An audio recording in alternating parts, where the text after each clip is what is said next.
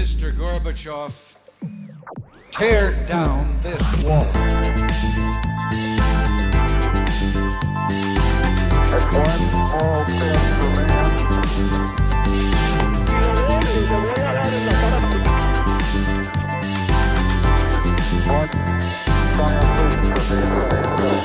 Hola, buenos días a todos y bienvenidos a un nuevo programa de Acaparchando. La verdad que vamos a hablar de un tema que ha cogido como mucha, mucha relevancia en el mundo de hoy y es la salud mental. Y para eso tenemos aquí a María Juanita Montenegro. María Juanita, ¿cómo estás? Hola, bien, contenta, feliz, emocionada de estar acá, eh, dispuesta a ofrecerles y a entregarles mi conocimiento y lo que pueda brindarles. No, la verdad que este conocimiento hoy en día pues sirve mucho. Creo que todo el mundo está intentando mejorar un poco. Creo que es algo que es como muy, muy de nuestra generación. Esto como hoy en día que todo el mundo esté buscando cómo mejorar psicológicamente, pues si ese es el término correcto. Pero tú, ¿por qué crees que este tema agarró tanta como agarró tanto vuelo, sobre todo en la pandemia? ¿Qué, qué crees que la gente está buscando, tus pacientes? ¿Qué ves como en, en nuestra sociedad que, que hace que haya como tanta hambre por, por, por este tipo de cosas? Yo creo que ahí mencionas algo súper importante, es el tema de la pandemia. Y siento que la pandemia nos invitó a algo que es muy difícil de hacer y es encontrarnos con nosotros mismos, ¿sabes? Como el hecho de no poder salir, el hecho de no poderte ver con tus amigos, con tu gente, de una u otra manera nos obligó a todos a encontrarnos con nosotros, como a reintegrarnos en lo que somos. Y siento que de ahí entonces empezaron a surgir muchas dudas, ¿no? Como quién soy, qué puedo hacer, qué estrategias tengo. Naturalmente la pandemia también nos llevó a procesos de mucha ansiedad, eh, incluso depresiones, bueno, muchos otros eh, términos y situaciones de salud mental que siento que desde ahí empieza como revisar la importancia que tiene revisarnos. Ok, y digamos yo hasta la pandemia, justamente por todo ese proceso que tocó vivir, nunca sabía, pues nunca me había dado cuenta, nunca me había diagnosticado porque nunca fui a ir al psicólogo, la verdad, y considero que está mal, considero que todo el mundo debería ir, para empezar por ahí, pero que es, que es una persona ansiosa, como porque creo que hoy en día es un tema, es un término que se lanza súper súper al aire y del que se volvió, digamos, ya pues del discurso del día a día, todo el mundo habla de la ansiedad, las universidades están intentando que tomen conciencia, pero ¿qué hay que hacer? Digamos, si yo siento tal cosa, soy ansioso, o que, que, que son como esos rasgos que, que una persona que tiene que identificar y, y cómo puede trabajarlo un poco. Yo creo que ahí tú nombras algo muy importante y es como que prostituimos las palabras, ¿no? Sí, total. Todos somos ansiosos, todos tenemos todo, que estoy deprimido y es como un, momento, revisemos realmente qué te está pasando, porque naturalmente todos sentimos ansiedad, todos, es como, es una emoción. Y es un estado de alerta para, para sobrevivir. Claro, claro, de hecho todas las emociones, todas las emociones, o sea, las emociones se generan en una parte del cerebro que es la menos adaptada, ¿no? Como que la menos, la que menos se ha transformado. Y en ese mismo lugar del cerebro se produce, por ejemplo, el hambre, la sed, el deseo sexual, ¿sabes? Y ahí mismo las emociones, es decir, que biológicamente tienen una función de supervivencia. Todas. La ansiedad específicamente eh, nos alerta de un posible evento que puede causarnos perjuicios. Entonces, es natural, ¿no? Si hay un evento posible peligroso, pues naturalmente vamos a sentir ansiedad.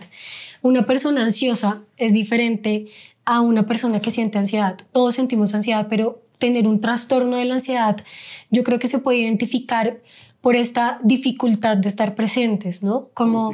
Todo el tiempo estar pensando, ¿y si esto? ¿Y si lo otro? ¿O y si hubiera hecho esto? ¿Y si hubiera hecho lo otro? Como que estamos entre el pasado y el futuro y nos cuesta mucho centrarnos en el presente. Y va ligado a ser un poquito controlador, ¿no? Como hay que querer controlar todo alrededor de 100%. uno, o sea, y que a mí, a mí se me manifiesta así, digamos, yo quiero, pues, tener como horarios, como eso, y, y, se me- y para la convivencia con la gente, pues, se me, se me dificulta bastante por eso, y creo que es eso, como, esa, esa, es mi manera de manifestarlo. ¿Hay otras o, o es principalmente eso? Hay muchas, yo creo que el control tiene mucho que ver precisamente por esto de la incertidumbre, ¿no? Y es que la incertidumbre es totalmente natural, o sea, la incertidumbre responde a la naturaleza humana de la incapacidad de predecir el futuro con exactitud, ¿sabes? Es como... Sí, es imposible. Es imposible. Tú puedes crear y puedes planear y puedes decir, ah, bueno, sabes que hoy voy a hacer esto y lo otro y voy a organizar mi día así, pero quizá te levantas a hacer tu desayuno y se te acabó el café.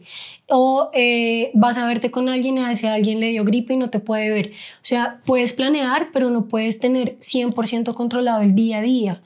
Y siento que esa ilusión que nos han creado de tú lo puedes todo, contrólalo todo, planea todo, pues también nos lleva como a esa sensación de miércoles no estoy controlando todo. Sí, y esa sensación de no controlarlo es como, pues naturalmente te pone mal. Todos lo podemos controlar, digamos que hay formas de controlarlo. El tema es que cuando tenemos un trastorno de ansiedad, como sal- es, es- esto es otra forma de identificar que podemos tener ansiedad y es que saltamos de un pensamiento a otro, ¿no? Entonces empezamos, ¿y si no me contesta? ¿Y si no me contesta y le pasó algo? ¿Y si le pasó algo, yo qué voy a hacer? ¿Y, yo qué- y si le pasó algo yo no sé qué hacer, entonces qué voy a hacer mañana? Entonces como que cada vez se vuelve más grande Sí, yo soy así, me pasa todo el tiempo. Total, y entre más grande, naturalmente vas a sentir menos control, ¿no? Es como ante una situación tan grande, inmediatamente es como no hay nada que yo pueda hacer.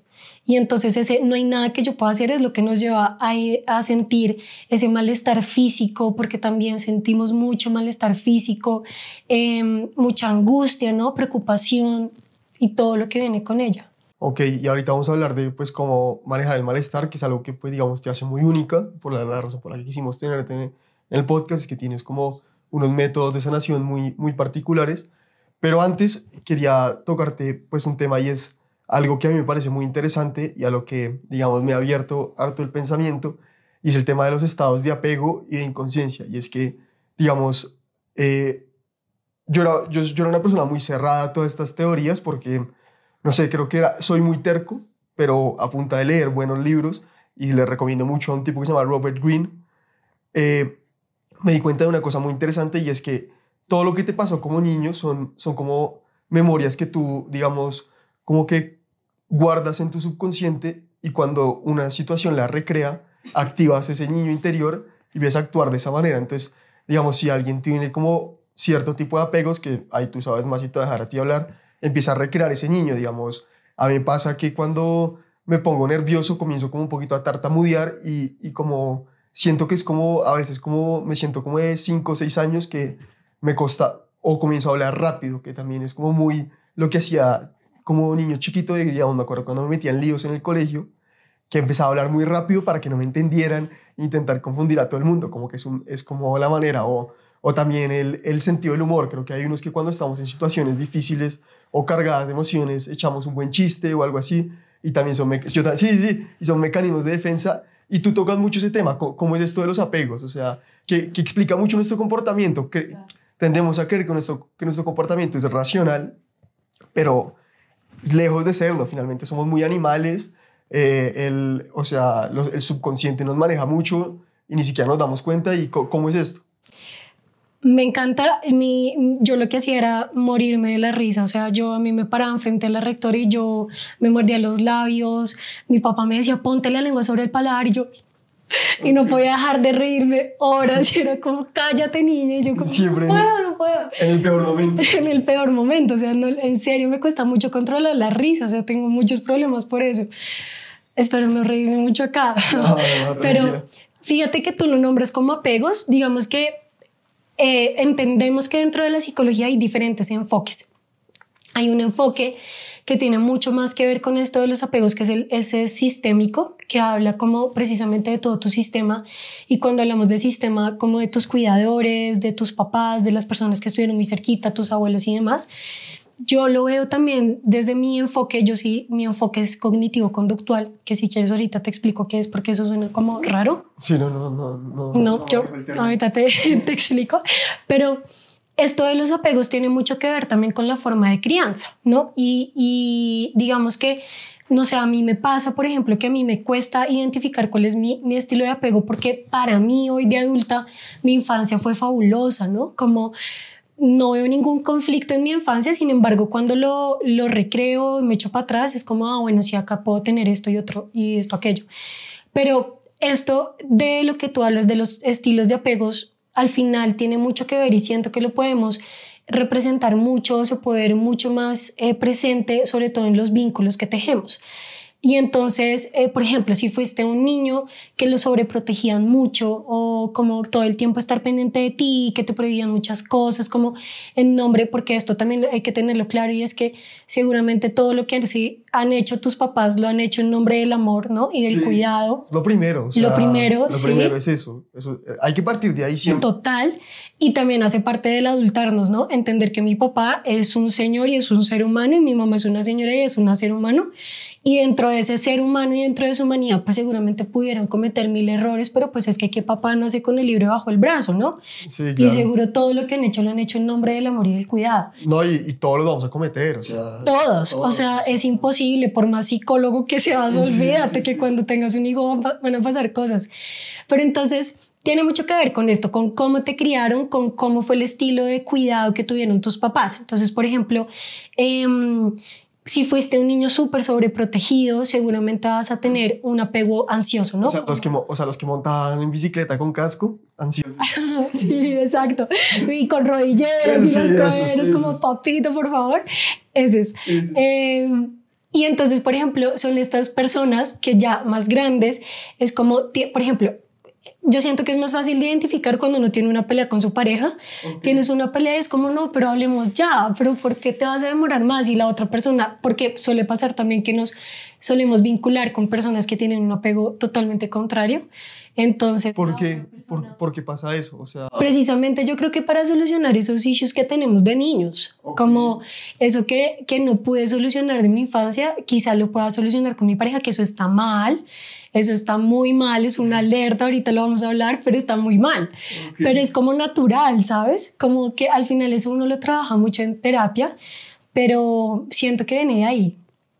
Y después está los niños que, que de pronto por ahí los papás trabajaban mucho, no estaban muy pendientes de ellos o no había mucha cercanía.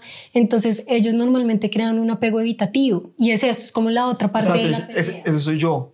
¿Sí? Ese soy yo totalmente. O sea, mi- mis papás son excelentes profesionales, pero yo tengo la teoría de que yo me volví un man chistoso porque era la forma de llamar la atención en mi casa. Total. Que era, y por eso, y por eso me- cuando voy a las fie- a fiestas y eso me gusta ser la diva, o sea, que todo el mundo... Bailar. no, bailar no. bailar es un tema sensible para mí.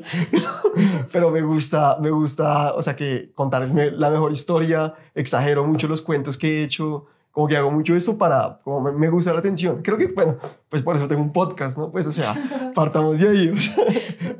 Sí, pero y seguramente cuando tú discutes con alguien eres de esas personas como dame un tiempo, ahorita hablamos, ¿no? Como Sí, quiero sí. tramitar las cosas yo primero y después lo charlamos. Y ese es como el patrón más reconocible de la persona que tiene un apego evitativo. Y hay otras que tienen un apego seguro, que es como estas personas que estuvieron entre ambas cosas, te cuido pero te doy libertad un poco y tienen un apego seguro y es como, ¿sabes qué? Ok, entiendo que quieras tu espacio, dale tranqui, yo espero en calma y yo también voy pensando mis cosas, que siento que es muy raro de encontrar, ¿no? Es como, ¿quién tiene ese apego? Pero pues se puede, ¿no? Y, y- y también Y deberíamos apuntarle a eso. Claro, y es que esto es algo importante y es que esto no es como que tú nazcas con esto y mueras con esto. Sí, y yo creo que eso es algo súper importante y es que tú lo puedes aprender a manejar, o sea, tú puedes reconstruir un poco. Te decía un poco del enfoque que yo tengo. Puedo explicarte rápido qué es el enfoque cognitivo-conductual. Es, eh, a mí me gusta mucho, pues por algo lo elegí, y es porque entendemos que si bien hay heridas del pasado, hay heridas de la infancia, etcétera, el único momento en el que puedes actuar es hoy. O sea, ya tu niño está herido, pero hoy, ¿qué puedo hacer como adulto para solucionar la herida de mi niño? ¿no? Y entonces entendemos eso por un lado y por otro que podemos manejarlo en diferentes frentes. Entonces tenemos el mundo cognitivo, que es todo lo que pasa en la cabeza, ¿no? Como los juicios de valor, tus creencias, tus ideas, imágenes mentales, lo que pasa. Como así, así las creencias, o sea, eso, eso. Allá hoy, ya, allá hoy. Entonces, dame un momento y ya te No, voy dale, para allá. perdón, perdón, me jugó una mala pasada la ansiedad. Pero ya, ya te lo soluciono. Después está como el mundo emocional, que es donde están, por supuesto, tus emociones y tu sentir. Luego está tu cuerpo físico, eh, que es Por ejemplo, pues si sudo, tiemblo, eh, tartamudeo, se me hace difícil respirar. Y luego está también em, tu conducta. ¿Qué haces con eso? Entonces, partiendo desde ese principio, eh, en donde más nos enfocamos los cognitivos conductuales somos en las creencias. Y las creencias son todos estos em, mandatos, de alguna manera, que creamos sobre todo en la infancia y que responden a generalidades de la vida. Entonces es algo así como un iceberg y en la punta están tus ideas, lo que hablas, las ideas, o sea, tu palabra naturalmente viene de una idea en principio. Luego en el medio de ese iceberg, o sea, debajo del agua, pero todavía lo puedes ver un poquito, está el subconsciente o bueno, las creencias eh, intermedias, que son esas creencias que van dirigidas especialmente a una situación. Entonces, por ejemplo, mi idea del trabajo, mi idea de una pareja, mi idea de la amistad, ¿sí? Como, como yo tejo esas ideas alrededor de una situación específica. Y luego están tus ideas centrales, que son como la parte más profunda del iceberg y tienen mucho que ver con eso que vimos, que escuchamos, que sentimos de niños. Y esas creencias como que tú no te las cuestionas, ¿no? Eh, como que simplemente guían y dirigen todo lo demás. ¿Cuál sería un ejemplo? Entonces, claro, entonces, por ejemplo, hay dos grupos de esas ideas o esas em, creencias y es una como el hecho del poder ser amado. Y entonces, por ejemplo, pasa mucho en los niños que no tuvieron a papás muy cercanos o, por ejemplo, que fueron abandonados, bueno, con infancias difíciles, y es como, pues si mi papá no me quiere, nadie me va a querer, ¿no? Entonces soy una persona difícil de querer, eh, soy una persona que difícilmente va a encontrar el amor, eh, nadie me quiere, soy una persona poco deseable, eh, como todo alrededor del, del, encontrar y de dar cariño, ¿no? Y a partir de ahí, pues te manifiestas en el mundo. Exacto. Entonces, marca tus acciones, tus total. Entonces, por ejemplo, si lo ponemos en el apego, que por eso, por eso te lo quería contar, si lo ponemos en el apego, una persona que tenga una creencia central de soy una persona difícil de querer, pues seguramente va a ser más difícil que tenga una relación o un vínculo fuerte, ¿no? Porque es como... Porque a partir de ahí... Porque a partir de ahí empiezas, son súper generalizadas y además todo lo que te pasa en la vida lo vas llevando a reforzar esa idea, aunque sea totalmente em, poco objetiva. Entonces, por ejemplo, eh, esto, soy difícil de querer, entonces si mi novio no me quiere hablar ya, claro, es porque yo soy difícil de querer y pues obvio que no va a querer hablar conmigo porque, pues porque soy difícil, ¿no? Soy una persona difícil y etcétera. Pero uno nunca se cuestiona eso, además. O sea, como que nunca te cuestionas, oh, ¿cuál es mi creencia central? No, lo que he leído es que hay que mirarlo un poquito como una barrera, o sea, como con una, como tipo, es como, la, como una metáfora de, de una corrida de toros, o sea, como es pararse por fuera del burladero, por así, eh, o del ruedo, perdón, y mirar, yo actué de esta manera por esto y mirarlo de una manera como más objetiva y decir, oiga, pero esto es, esto, es, esto no, no, fue del todo consciente o maduro, o esto es a partir de acá. Y esto yo lo ato mucho con esto de la contemplación, que es un principio del mindfulness, de hecho. No sé si, bueno, el mindfulness... No, estoy empezando por ahora, pero, pero me gusta todo esto, pero estoy empezando. Genial, genial. Esto del mindfulness a mí me gusta mucho, o sea, no soy certificada en mindfulness, pero lo, digamos que dentro de mi enfoque hay muchas apuestas por el mindfulness también y muchas herramientas. Y lo que nos dice el mindfulness es eso, más que ser una herramienta, es un estilo de vida casi, y el principio es el aquí y el ahora, pero además te invita a ser contemplativo.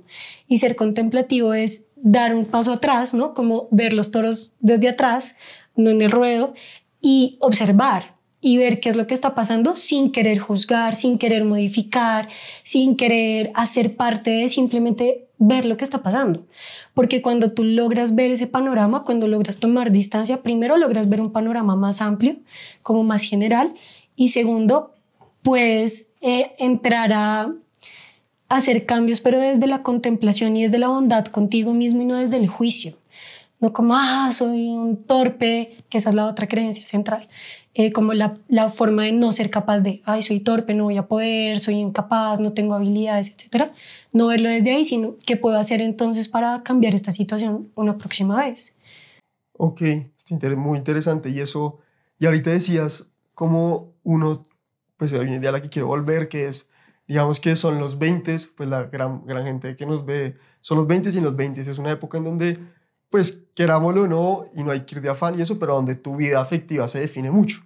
Pues, y, y sobre todo para las mujeres es una época que eso genera mucha angustia porque, pues, es la etapa en la que tienen que tener hijos o no, y mejor dicho, empatizo mucho con las mujeres que están en esta situación porque por ahí los hombres podemos ser como inmaduros más tiempo, creo. Eh, y, y ahí decías que uno genera un vínculo con personas que tienen apego opuesto.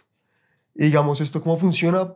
Pues, ¿por qué es esto? Y cómo, cómo hago para, cómo, cómo, hace la gente para trabajar esto y cómo, cómo, pues, cómo haría uno. Yo creo que viene precisamente de lo que te decía ahorita y es de esa necesidad de solucionarnos, pero también te decía que siento que está mal porque de hecho vamos a tener una, esto es una propaganda, una tertulia en junio del amor sano, porque precisamente esta apuesta de, bueno, eh, seguramente lo hablaremos también, como del amor tóxico, de las relaciones tóxicas, tienen mucho que ver con esto y es que yo pretendo que mi necesidad me la solucione el otro, ¿no? Y pues al final tu necesidad viene de ti, solucionatela tú, porque si ponemos el, el, el, el bienestar en el afuera, pues terminas una relación, te vas al el carajo. Y eso es mucho estoicismo, como... Total, o sea, pierdes trabajo, te vas al carajo, peleas con una amiga, te vas al carajo, porque todos tus recursos emocionales los estás poniendo fuera. Y de hecho eso es, eso es lo que intentamos hacer en terapia, y es que tu mundo emocional tú lo puedas nutrir para que, aunque las cosas de la fuera obviamente duelen, o sea, no es como, ay, terminé con mi novio de toda la vida, no me importa, pues no, tampoco, pero como, entonces yo qué recursos tengo para estar en, como en ese balance sin perderme, ¿no? Acá hay una metáfora que me gusta mucho y es la del bambú. Yo no sé si tú sabías, pero el bambú para crecer se demora un montón de tiempo. El primero lo que hace es bota todas sus raíces muy, muy profundo y luego surge lo que todos vemos. Por eso el bambú con el viento se mueve con tanta libertad, porque sus raíces están súper profundo y aunque el ambiente pueda ser un poco agresivo, él se mueve con el ambiente, pero al final siempre vuelve a su centro porque sus raíces están bien profundas. O sea, si alguien se está dejando afectar mucho por eventos externos, está poniendo todas sus herramientas emocionales en, el afuera, o sea, depende de, digamos, a mí, a mí hay una cosa que estoy intentando controlar que parece como una bobada, pero es que mi humor del lunes depende de que gane boca o no. Y es, es, es, una estupidez, yo sé, pero todo el mundo es raro. Todos tienen sus rarezas. Sí, todo el mundo tiene sus Y esta es la mía. O sea, a mí que gane Boca o pierda Boca me cambia el O sea, me veo, mi familia sabe si ganó o perdió Boca por cómo estoy, ¿me entiendes? Y digo, bueno, no puedo ser tan animal. O sea, como, o sea, eso, sí, el, el fútbol es mucho más que un juego, todo eso, pero hay que poner un límite. Y, digo, y, y, a partir de ahí creo que es, es importante como, como decir, bueno, no, no todo puede, o sea, no puede estar muy bien o muy mal por, por situaciones de afuera, ¿o no? Total, de acuerdo. O sea, claro, te pueden afectar, es lo que, es lo que intento decir al final. Está bien que te afecte, o sea, para eso son las emociones, lo hablábamos al principio un poquito, ¿no? Todas las emociones vienen para traernos algo, un mensaje. El tema es qué tan grande a ver, acá hay, esto para mí es muy importante y es entender que las emociones son súper efímeras. O sea, la emoción dura, adivina cuánto dura una emoción. No, no sé, ¿cinco segundos? 90 segundos. Lo que mantiene una emoción es todo el significado que tú le das, o sea, toda la cognición. Entonces, eh, no sé, perdió boca. ¿Qué, ¿Qué, atas tú ahí? No, no sé, de todo. O sea, el mundo está bien, el mundo es un mejor lugar. Exacto, o sea, al final tu emoción puede ser en ese momento que se acaban los 90 minutos como, ¿puedes decir groserías? Sí, obvio. Como fue puta, perdió boca, qué mierda. Sí, sí, Y ya, o sea, tu emoción duró 90 segundos. Lo que sostiene esa emoción es todo lo que tú unes a esa situación. Ah, ok. Pero la emoción es súper fugaz. Y hay que pensar, y hay que pensar, ¿usted con qué está asociando esto? ¿no? Exacto, por eso te digo. Por, eso está muy bueno. Eso es parte de la, de la cognición. ¿Qué estás asociando ahí?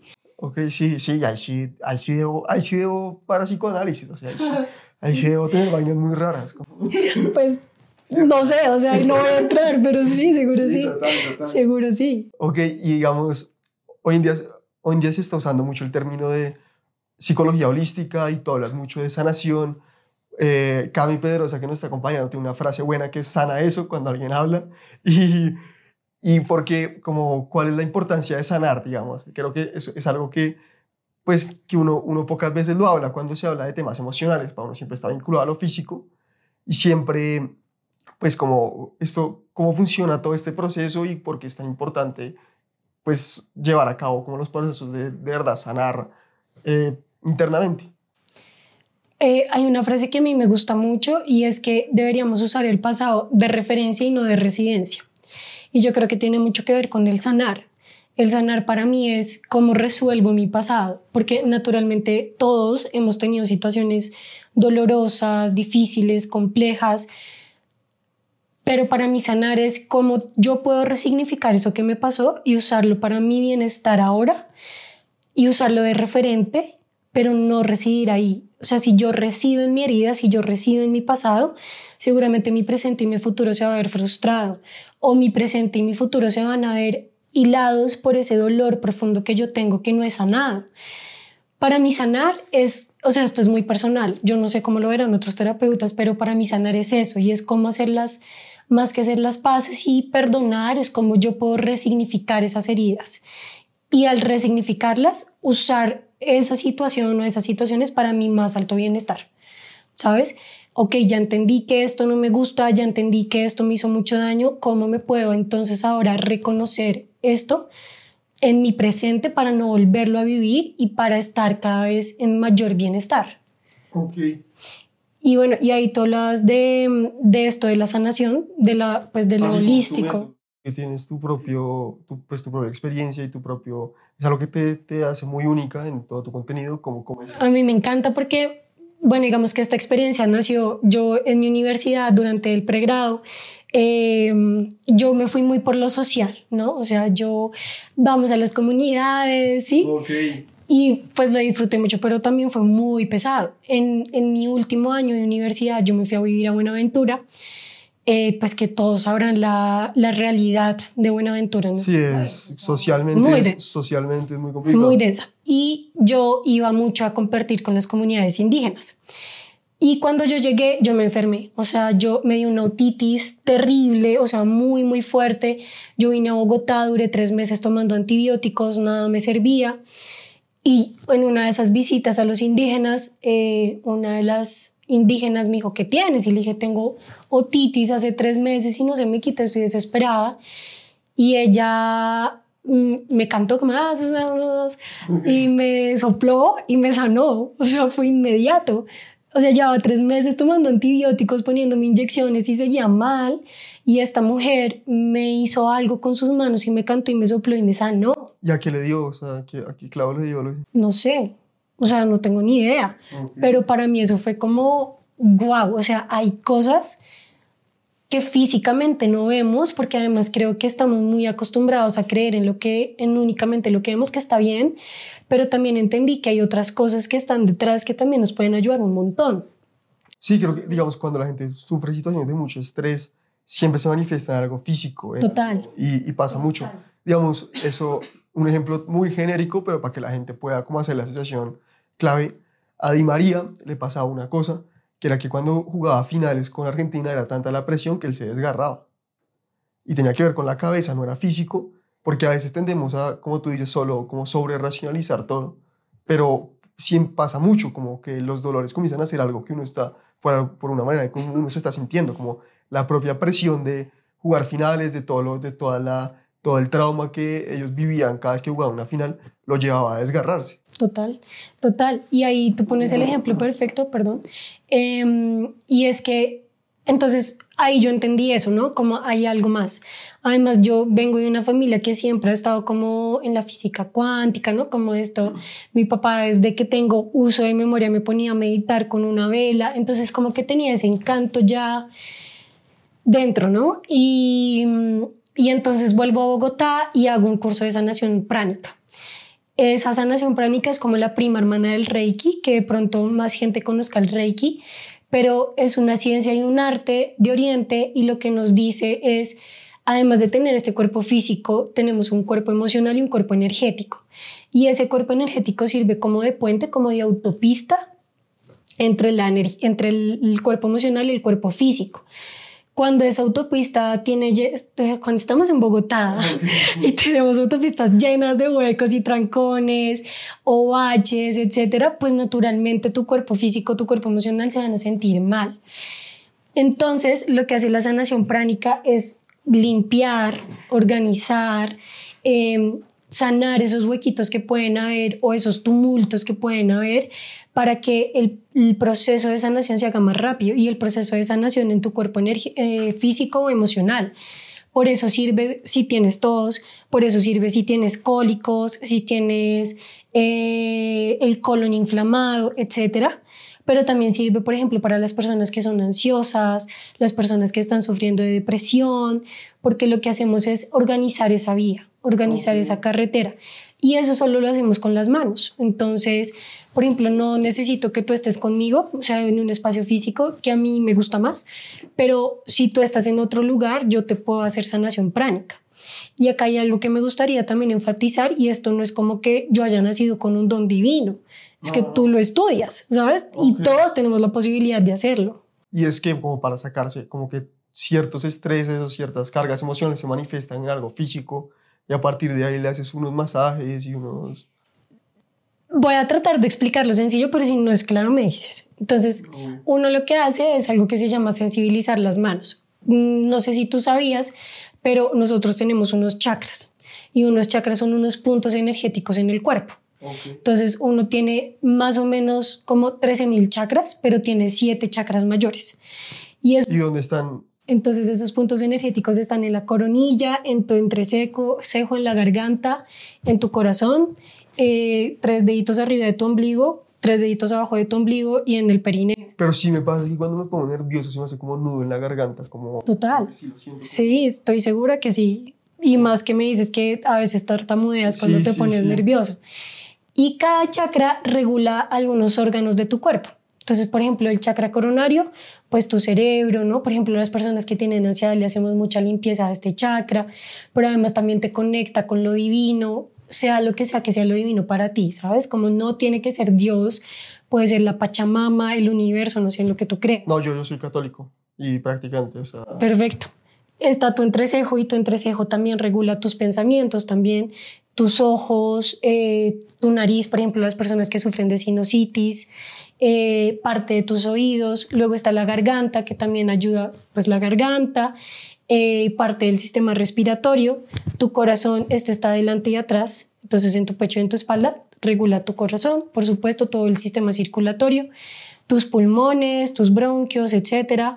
Luego está el plexo solar, que es el que regula todos tus eh, sistema digestivo, luego tu chakra sexual que regula todos tus órganos sexuales. Y luego está tu chakra base que regula tu sistema óseo y tu conexión con la tierra, ¿sí? Como, sí, con la... eso que dicen, como sueña con los pies en la tierra, así, ¿no? Como, claro, puedo soñar, pero anclado a la realidad. Mm, entonces, tú vas pasando tus manos cuando las energizas y vas revisando cómo está cada punto de tu cuerpo sin tocarte porque esto es como si hubiese una capita externa a ti. ¿Cómo las energizas? Esto es el prana. El prana, por eso se llama sanación pránica. Y el prana es energía vital. Y la energía vital tú la encuentras en todos los em, elementos. Entonces, en, en, la tierra, en el sol, en el aire, en el agua.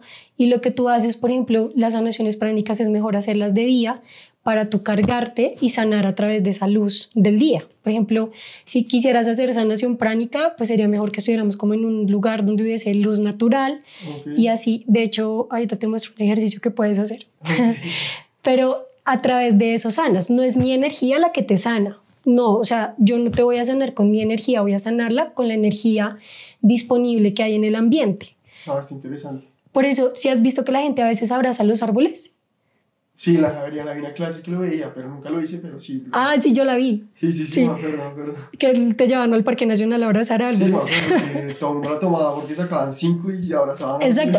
Eso es, o sea, eso como que lo hacemos, pero no entendemos por qué. Okay. Y lo que pasa es que, como te digo, el prana viene de los elementos, de la tierra. Por supuesto, un árbol es de la tierra, ¿no? Entonces, cuando tú abrazas un árbol, te cargas de esa energía. Y esa energía es energía que te limpia. Entonces, por ejemplo, cuando tú estás bajo energía, cuando tienes gripa, cuando sal y camina en el pasto, por ¿Sabes que ejemplo. con los caballos pasa mucho? Como que si estás Total. cansado físicamente, si el caballo está cansado, se te pasa el cansancio, como es como es impresionante. Sí. Y, los, al- y también sienten cuando alguien está con miedo o Total. como que lo sienten muy, muy, muy rápido. Como los grandes domadores de caballos saben esto y por eso tienen como muchas técnicas para, digamos, un tipo como Monty Roberts sabe cómo manejar todos estos tiempos y cómo manejarle las sensaciones y las energías. Y es, es como muy importante, como que uno a veces lo menosprecia estas cosas, pero son como muy, son sabiduría de mucho tiempo que tienen mucho valor. Sí, sí, es, es muy poderoso en verdad. Además, lo que hace es hacer, o sea, digamos que el fin de la sanación pránica es acelerar los procesos de sanación. Por ejemplo, tú puedes estar haciéndote terapia, no sé, cualquier terapia más occidental y la puedes combinar con sanación pránica o con Reiki y eso va a hacer que aceleres tu proceso de sanación. Además que es muy, o sea, es muy intu- intuitivo también. Cuando tú lo haces, estoy seguro que sientes, o sea, lo sientes. Por eso digo que a veces hay que dejar de racionalizar todo y permitirnos el sentir, ¿sabes? Que- y que es importante, que sí, también. eh, y a mí también me ha costado, pero hoy en día lo estoy haciendo, como no pensar tanto, sino sentir y a partir de ahí ejecutar. Eh, bueno, y digamos aquí cambiándote de tema drásticamente, pero es que ya nos queda poco tiempo, quiero, hay otro término que se bota muy al aire, que es el de tóxico, que se volvió como a partir de todo esto que agarramos mucha conciencia de la salud mental, eh, decimos, bueno, tengo una relación tóxica, entonces alguien empieza a llamarse el tóxico o la tóxica. Eh, ¿Qué es en verdad una relación tóxica y la gente cómo tiene que identificar si sí si, es o no? Aparte, o sea, pues obviamente todo el mundo tiene derecho a hacer el chiste que quiera y pues no, no, no, no, no, la idea no es meterle como mucho puritanismo y mucha exactitud, pero realmente ¿qué es? O sea, si alguien, ¿qué, qué rasgo hay de una relación tóxica que hay que identificarla y que hay que decirle a un amigo, una amiga como diga, esto sí está muy tóxico? Yo creo que hay muchos, pero Ok. para mí hay uno esencial y es decir, cuando alguien llega a consulta y me habla de esto que te voy a decir, para mí es como sal corriendo, o sea, vete de ahí. Y es cuando una persona no tiene capacidad reflexiva. Para mí eso es esencial. ¿A qué me refiero? No sé, le, le pasa algo a tu pareja o, a ver qué puedo poner, como me hiciste sentir muy mal, me hiciste un comentario muy paila. Sí, Yo yo, yo, siempre hago eso. Y yo te digo, hey, marica, este comentario, ¿qué onda? Sí, o sea, no va, está mal. Y tú me dices, ay, qué bobada, o sea, pf, es problema tuyo, arréglalo tú, si sabes. O me has dejado plantada muchas veces y yo como, hey, o sea, no me hagas esto. Pero no hay esta oportunidad y esta facilidad de decir, sí, sabes que tienes razón, lo embarré. Como cuando no tenemos esta capacidad de reflexión, de saber que sí hice algo malo, que sí hay algo que no está bien conmigo y que además te estoy lastimando a ti, esto es, un, esto es una alerta muy importante. Cuando tú ves que tu pareja no tiene capacidad de reflexión y que además los errores que esta persona comete son culpa tuya. O sea, los hombres somos muy así, creo, como cuando uno echa un chiste. No, no todos. Ah, ok, bueno. Bueno, yo y mi grupo de amigos. mi grupo de amigos y yo, perdón, porque los burros por delante. eh, somos muy así, como cuando alguien, uno hiere a alguien con un comentario fuerte y dice, ay, no llore tanto, eso es medio tóxico. O sea, Es, a ver, también hay que ver la situación en la que lo estás haciendo. Si lo Ok. estás haciendo entre amigos y está todo bien, pues no, bueno, va. le tira uno duro a alguien. Pero cuando estás con tu pareja y eso se vuelve como pan del día a día, es como un momentico porque no está tan bonito. Hay otra cosa que pasa mucho y que siento que es clave también y es como estos comentarios que son ocultos, como que tienen una verdad oculta. Entonces, no sé, yo me nos vestimos para salir de fiesta y yo me pongo un vestidito y mi pareja me dice, uy, así no te ves tan gorda. Y es como, o sea, estoy gorda, estoy linda, estoy flaca, ¿qué quieres decir con ese comentario? Sí, como que hay, como que son comentarios pasivo-agresivos, pero que además de eso van distorsionando tu realidad, porque entonces tú empiezas a decir, marica, estoy gorda o estoy flaca o cómo me tengo que ver, etcétera, etcétera, etcétera, ¿sí?